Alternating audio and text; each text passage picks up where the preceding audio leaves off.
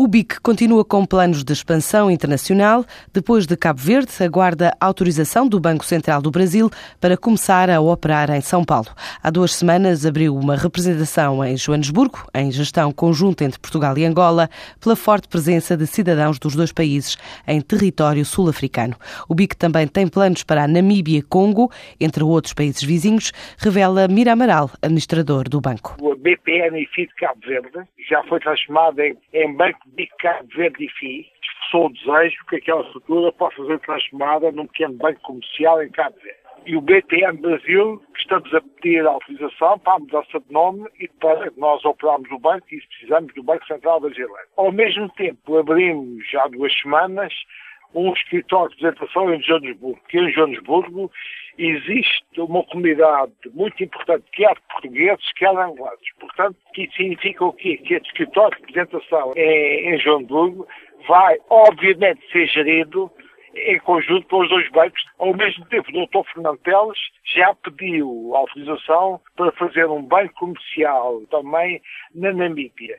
Expressou o desejo, mas acho que não está concretizado, de poder também ir abrir sucursais ou operações em países limites de Angola, como é o caso do Congo ex-belga. Em território português, o BIC também tem planos para continuar a abrir agências, desde o Algarve ao Alentejo, aos grandes centros urbanos de Lisboa e do Porto. Alugamos lojas que já estavam preparadas para ser agências bancárias, portanto, sem grande investimento. Portanto, temos perfeitamente abrir mais algumas agências em Lisboa e Porto, em sítios das cidades em que nós ainda não estávamos, e há outras zonas do país, por exemplo, no Alentejo, podemos vir a abrir e no Algarve mais uma ou outra agência e ao mesmo tempo estamos a tentar fazer deslocalizações de agências para sítios mais visíveis.